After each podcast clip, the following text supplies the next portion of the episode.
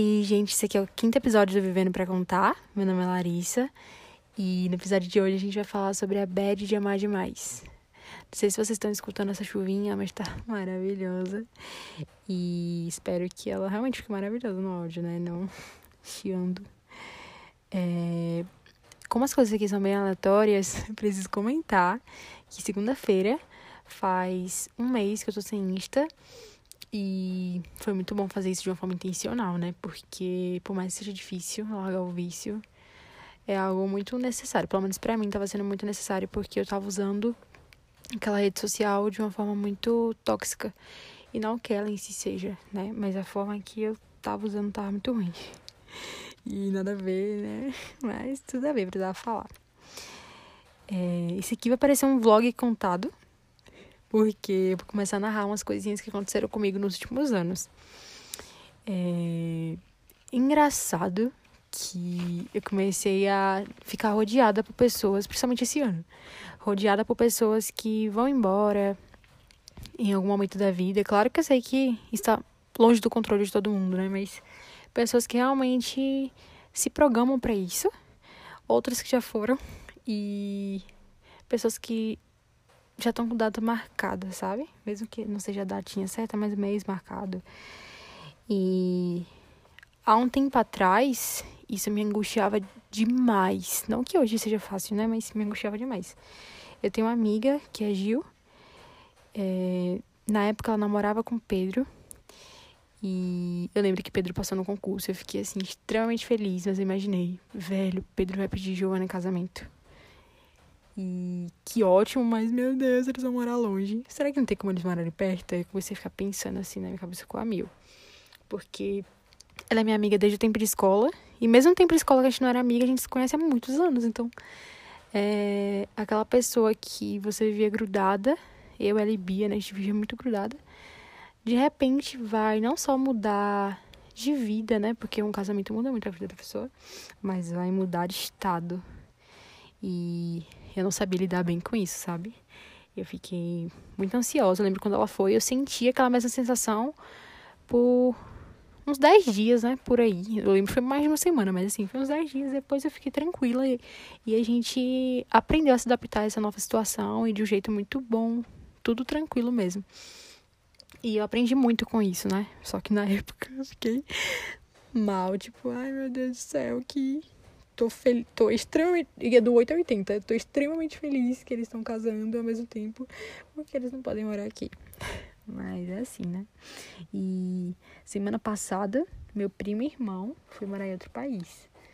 E eu soube lidar melhor com isso, porque a experiência com Giovana me ensinou muito.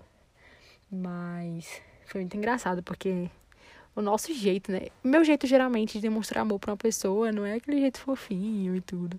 É mais brincando muito, é, no sentido de fazer resenha e tudo, tempo de qualidade, essas coisas. Então, quando ele tava se despedindo de mim, que a gente tava tomando todo mundo café na casa da minha avó, antes dele ir para o aeroporto com o pai, né? E, e aí ele foi abraçando várias pessoas, só que eu fui uma das primeiras. E aí quando ele se abraçou, eu chorei muito, a gente chorou muito. E foi engraçado porque a gente não tem essa ligação é, tão fofinha. Então a gente se abraçar e falar coisas fofas um para o outro foi assim, como se fosse o auge de demonstração de amor. E eu comecei a sentir naquele momento o peso da distância.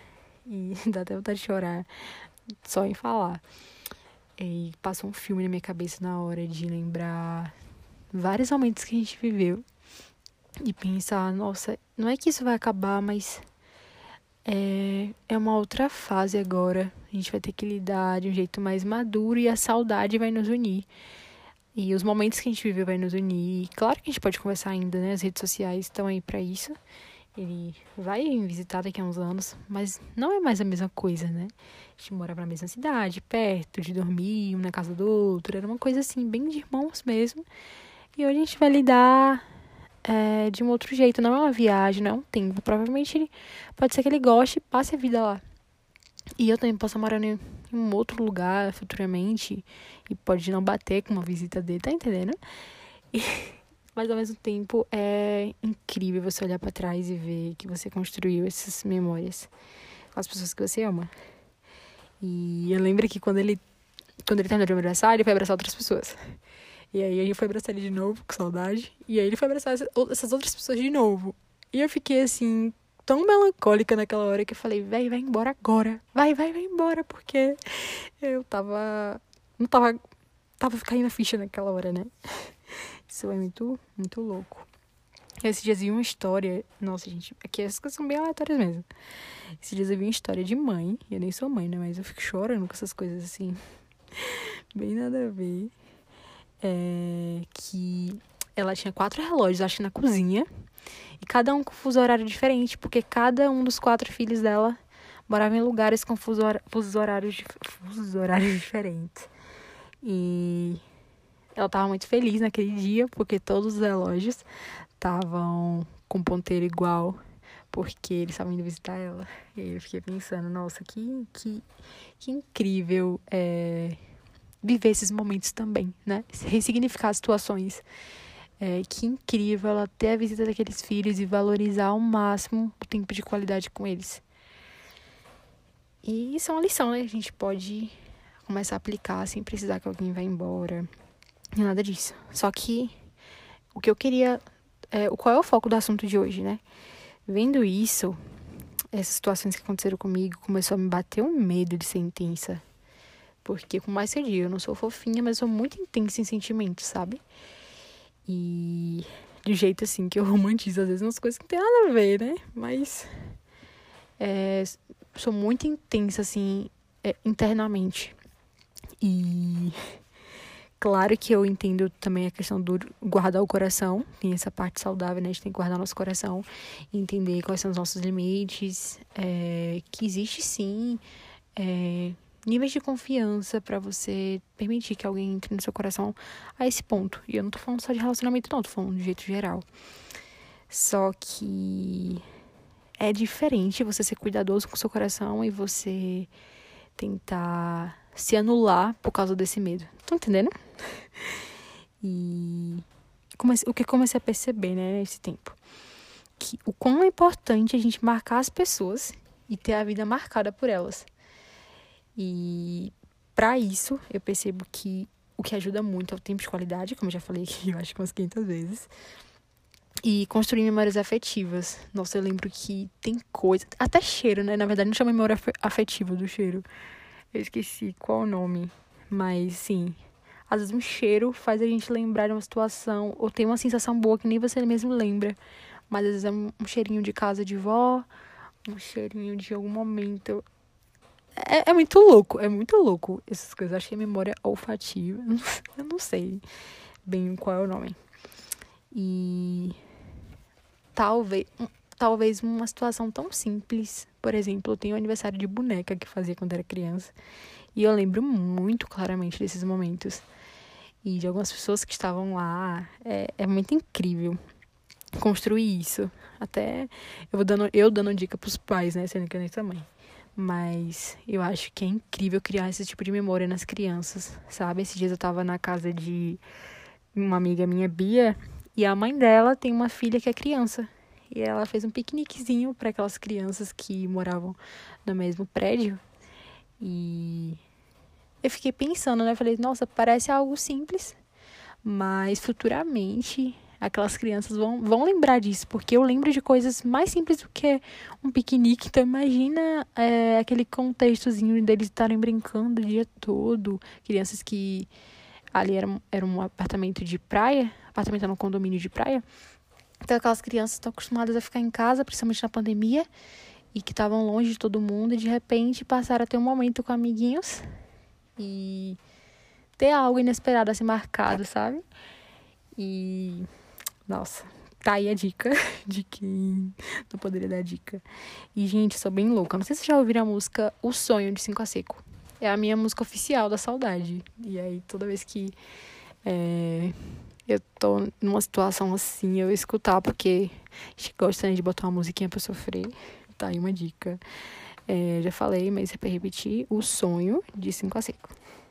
Mas ela é minha, nada de ficar postando por aí que daqui a pouco a música fica popular. Eu, né? Tipo, quase ninguém escutando aqui. Mas assim, de um em um, o negócio fica batido. E um outro lado é a questão das quebra de expectativas. Tanto com pessoas, que é quando alguém traz sua confiança, né? Ou te decepciona, mesmo que não fez nada para trair a confiança. E coisas naturais, né? Pessoas podem morrer, pessoas podem tomar decisões que são necessárias para elas e não necessariamente ela vai te decepcionar com aquilo, mas talvez não, é, não era o que você mais queria, mas é o melhor para a pessoa. E olhar para isso também de um jeito saudável ajuda demais. E com a questão de quebra de expectativa com decepção, eu acho que o segredo é realmente colocar Deus acima de todas as coisas, porque como eu falei no podcast anterior, se eu não me engano, se você coloca Deus acima de todas as coisas, nada te destrói, por mais que te abale, né? É aquele versículo abatidos, mas nunca destruídos. E eu vou ler um salmo aqui rapidinho, gente, é bem pequenininho. Eu amo a versão NVT. Pegar ela aqui. É o capítulo 78 e o versículo 35. Deixa eu pegar. Achei. então lembraram que Deus era sua rocha, que o Deus Altíssimo era seu redentor. E é exatamente isso a rocha inabelável que nós podemos nos agarrar é o Senhor.